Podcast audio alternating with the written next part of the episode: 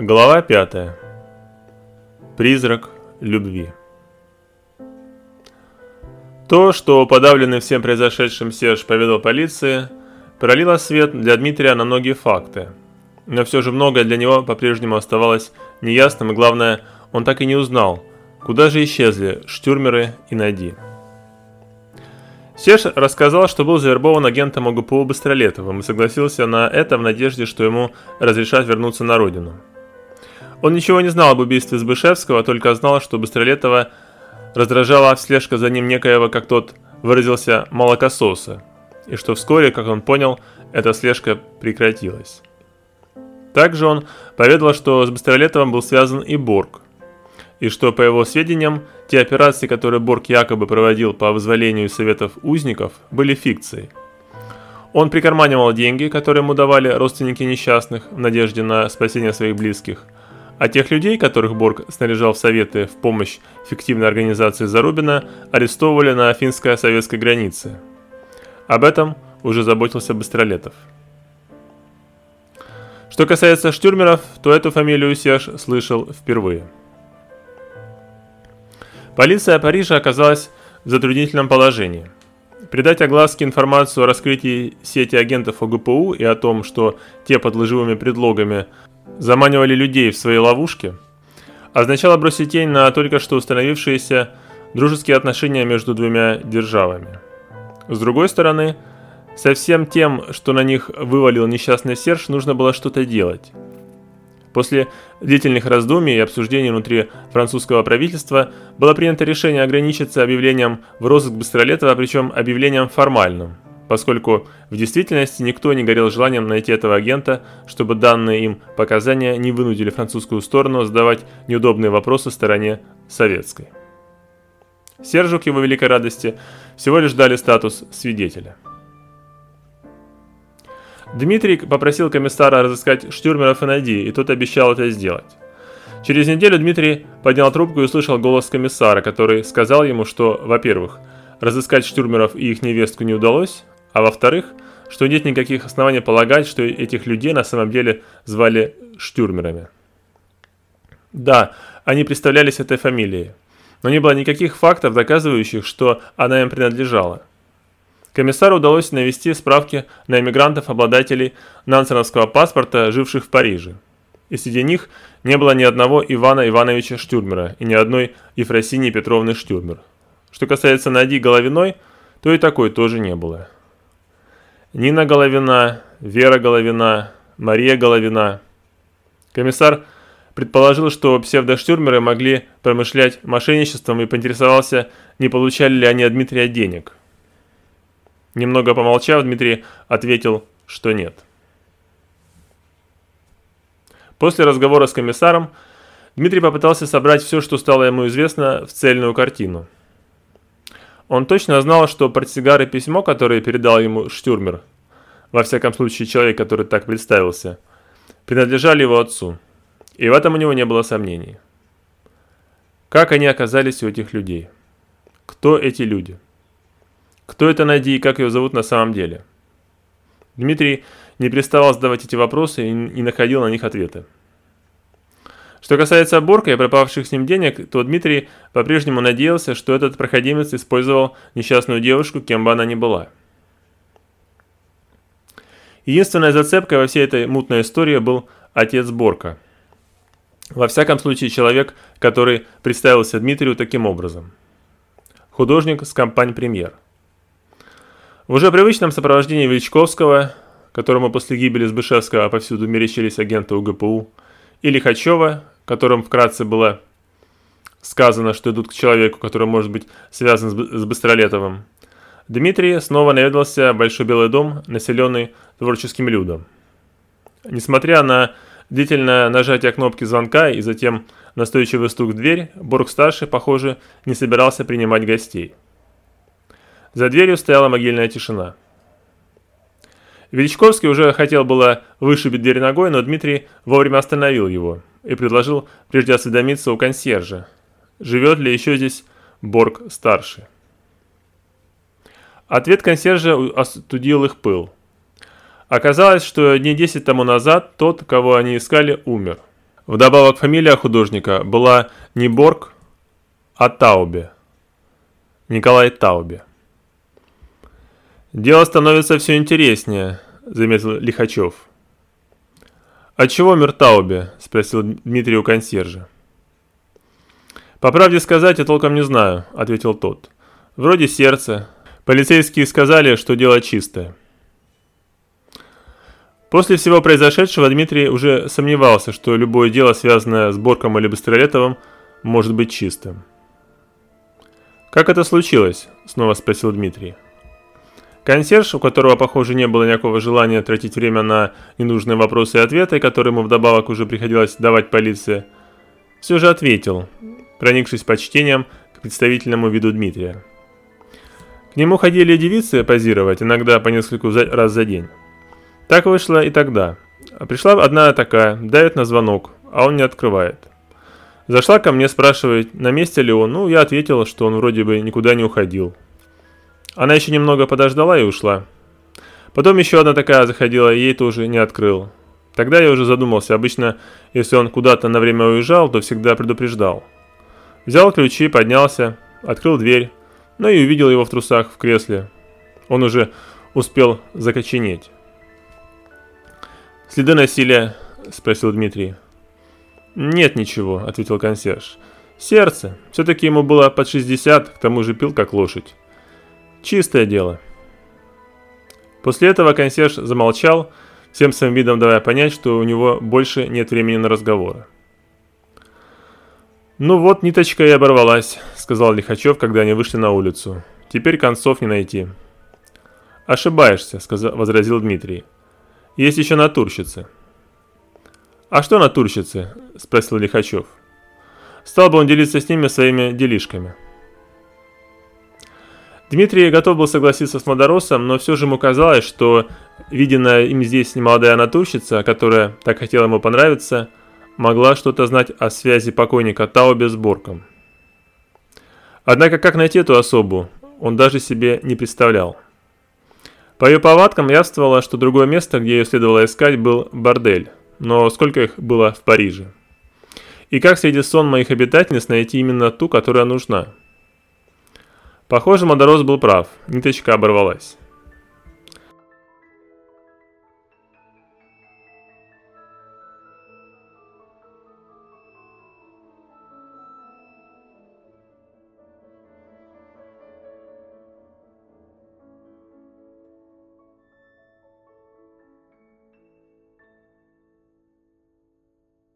Дмитрий решил не огорчать Одри всем произошедшим, учитывая ее новое положение, и сказал, что Штюрмер и Снади по поня понятной причине покинули Париж, ничего никому не сказав. Это расстроило Одри, поскольку она хотела снова увидеть Нади и сожалела, что это уже не случится. «Может быть, они еще объявятся?» – с надеждой спросила она. «Хотел бы я в это верить», – сказал Дмитрий. На этом он решил перелистнуть эту странную страницу своей жизни и не жалеть о потерянных деньгах, хотя совсем жалеть о них не получилось, поскольку сумма была большая и нужно было вернуть Шанель. Чтобы не обращаться к семейству Эмери, которые очень болезненно отнеслись бы к такой оплошности, Дмитрий и Одри решили вернуть долг сами.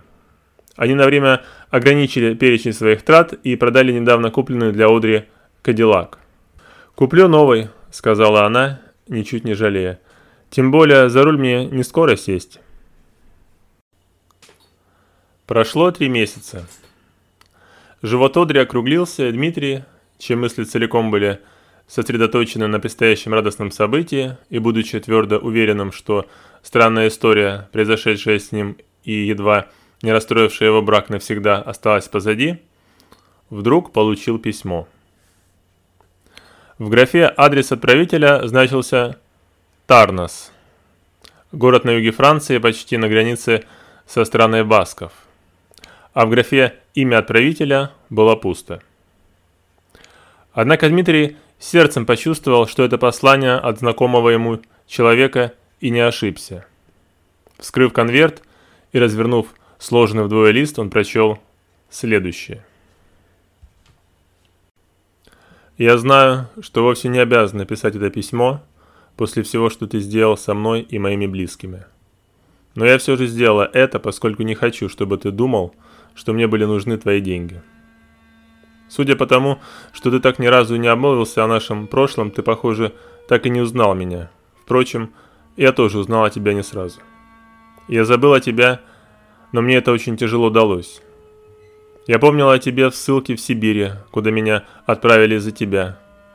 Я помнил о тебя, когда вышла замуж за офицера Бориса Штюрмера, который случайно оказался проездом в поселке, где я жила, и который, рискуя всем, увез меня с собой, и который, возможно, сам поплатился бы свободой за это, если бы не революция, и ваша проклятая семейка не пала бы. Лишь с рождения моего мальчика мне стало наплевать на тебя, и я перестала вынашивать в своем сердце жажду мщения, тем более, что судьба и так рассчиталась с тобой и твоими родичами. Тебе интересно узнать, как я стала Нади? Интересно узнать, кто эти люди, что надули тебя на 200 тысяч франков? Могу удовлетворить твое любопытство, тем более, что мучить тебя неведением мне даже не интересно. С мужем я вернулась в Царское, где жила после родов с ним и его родителями. Когда большевики арестовали родителей мужа, мы с ним и нашим мальчиком чудом смогли бежать из Царского и добраться до Киева, а оттуда до Одессы и в Румынию. Здесь мой Борис и умер, от последствий ран, которые он получил, служа твоему ничтожному родичу. Умирая, он попросил семейство Борков, родителей их сына, с которыми мы сошлись в дороге, позаботиться обо мне с ребенком – дав им в качестве платы портсигар с драгоценностями, которые он получал от отца, служившего в комендатуре в Царском. Отдам им должное, они не бросили меня, когда я вскоре похоронила своего мальчика и совсем помешалась от горя. Они взяли меня с собой в Париж и заботились обо мне. Когда я впервые увидела тебя в Париже, я жила в каком-то сне, и все происходящее вокруг мало меня интересовало. Я не помнила тебя, плохо помнила свою жизнь в Царском. Но сын Борков убедил меня, что мой брат Петя жив, и что спасти его можно, выпросив у тебя на это деньги. Он убедил меня, что лучше будет, если его родители не будут иметь к этому отношения, и я отправлю тебя к нему. Я плохо понимала, что он говорил, и просто делала, что он велел. Возможно, я так и не поняла бы, что происходит, и во что меня втянули, если бы не оказалось у доктора Мартеля – и он не вернул бы мне память. Когда же я поняла, что происходит, мне стало противно. Нет, не потому, что меня использовали в этой афере, а потому, что использовали память о моем брате, вести о котором у меня нет с тех пор, как меня сослали в Сибирь. Сорвались мы из Парижа внезапно. Однажды Борки пришли в больницу и стали убеждать меня, что мне пора возвращаться, что мне предстоит сыграть еще одну роль. Я сначала не поняла, что они имели в виду, но они пояснили, что для того, чтобы ты никогда больше ни словом не обмолвился о твоих деньгах, нужно, чтобы ты был уверен, что Петр нашелся. Для этого нужно было предъявить тебе Петю, чтобы я его признала.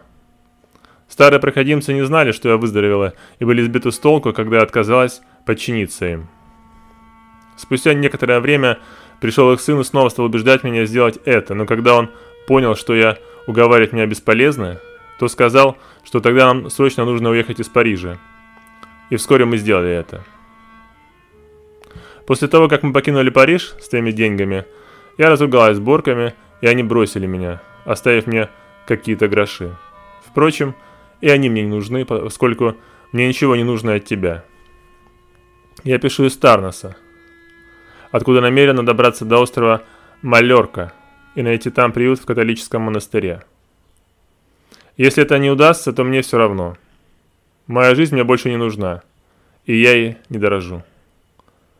Лили. Дмитрию потребовалось много времени, чтобы после письма Лили и открывшейся правды вернуться в прежнюю колею. Все, что когда-то произошло в Царском, он, как ему казалось, прочно похоронил в тайниках своей памяти и не собирался к ним возвращаться. Но вот это случилось. Помимо его воли, и ему снова пришлось ощутить всю силу грызущей душу вины. Вдобавок он корил себя за слепоту и недумевал, как он мог не узнать ее. Он, конечно же, нисколько не думал о себе как о жертве аферы и не собирался ничего сообщать комиссару. Он жалел, что из-за своей слепоты упустил случай помочь Лили. Упустил шанс вырвать ее из рук проходимцев и вернуть к нормальной жизни, тем самым попытавшись хоть в какой-то мере замолить свой грех. Теперь же было поздно. Через все тех же молдоросов он попытался найти Лили, и один из членов Испанского очага Союза даже наведался на Малерку, в тот самый монастырь, но там никакой эмигрантки слыхом не слыхивали. Все это настолько огорчило Дмитрия, что даже предстоящие роды перестали вызывать у него энтузиазм, что обеспокоило Одри, которая испугалась, что между ними снова может наметиться отчуждение. Благо, это не случилось. Не имея возможности найти Лили наяву, отныне Дмитрий стал встречать ее в своих снах. То в облике Нади, больной, отчужденно молчаливой, либо возбужденно говорливой, то в ее юном облике, робко смотрящей на него своими большими глазами девушки, после невзгод открывшей для себя удивительный факт, что жизнь может быть прекрасной. Одна такая встреча запомнилась ему больше других. Это случилось, когда они с Одри на выходные приехали в Баминиль, чтобы оценить масштабы предстоящих ремонтных работ в замке.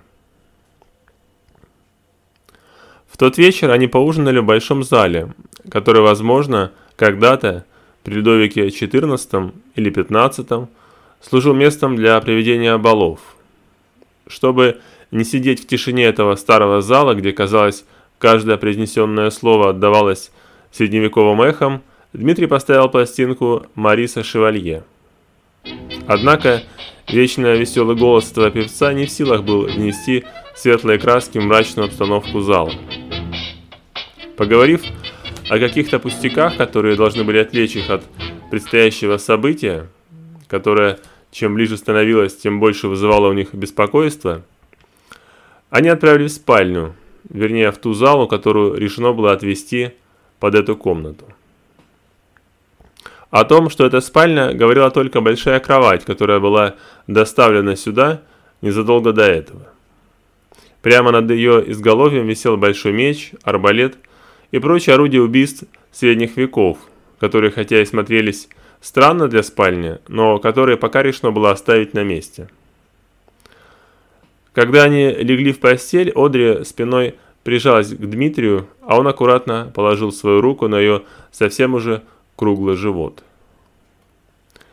«Ты знаешь, милый», — сказала Одри, поглаживая руку Дмитрия, — «сколько бы я еще не прожила, я уже никогда не буду счастлива, как сейчас».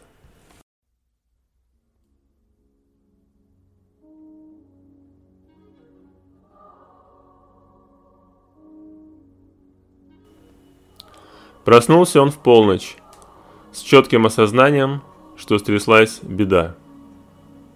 Он не пытался успокоить себя тем, что это излишняя мнительность и впечатлительность. Нет. Он знал, что это так.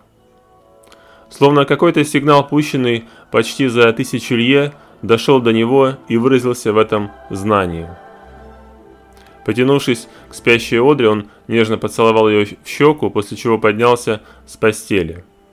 Взяв со стула свой костюм, он переоделся в соседней зале, после чего пошел к выходу. Когда он ступил на мостик, перекинутый через пруд, окружавший замок, он понял, что не хочет покидать Одри, словно боясь, что больше никогда уже не увидит ее но какая-то враждебная его воле неведомая сила, словно прочитав его мысли, подхватив его, понесла прочь. Он поначалу пытался сопротивляться, но осознав, что сила эта многократно сильнее его, оставил свои тщетные усилия. Вскоре он оказался за рулем своего Покарда, и вскоре уже его Покард мчался по ночному шоссе. Он знал, куда держит путь – в Париж и хотел и не хотел этого одновременно. Словно два желания, две страсти, две силы тянули его в разные стороны. Одна в Баминиль, Кодри, другая в Париж, к ней.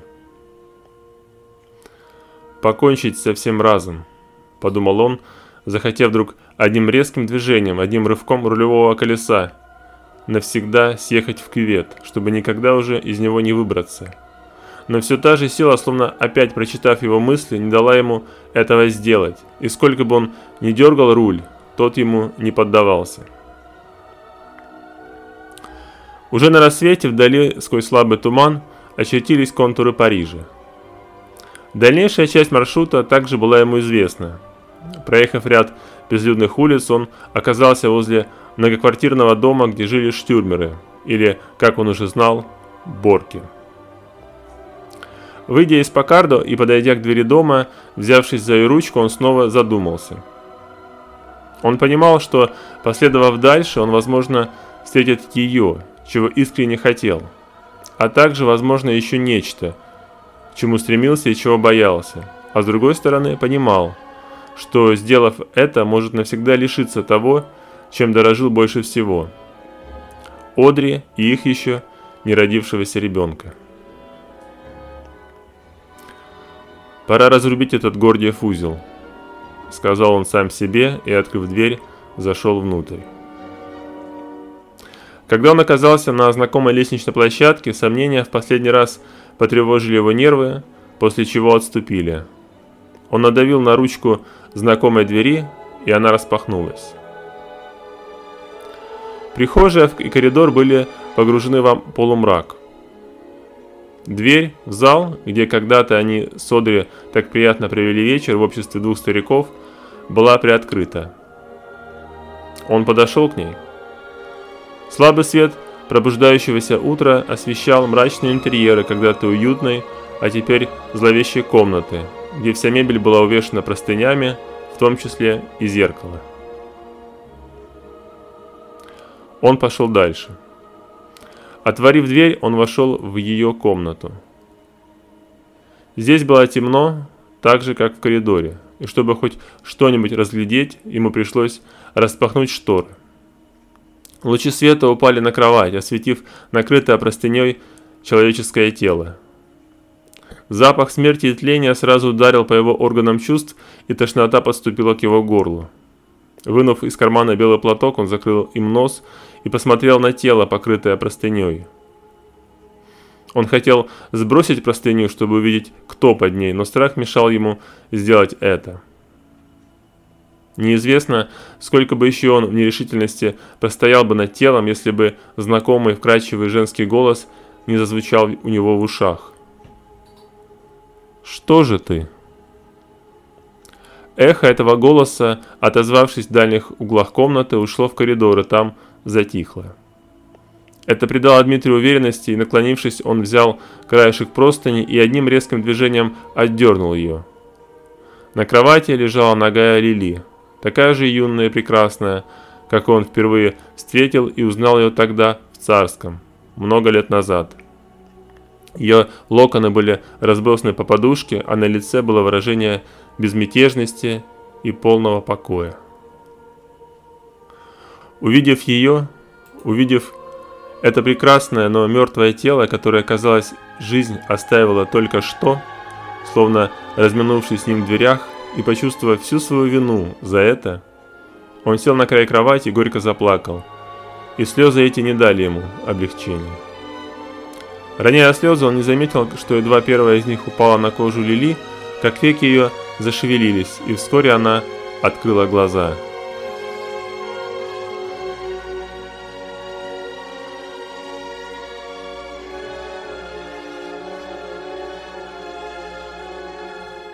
«Как?» – удивленно спросил он.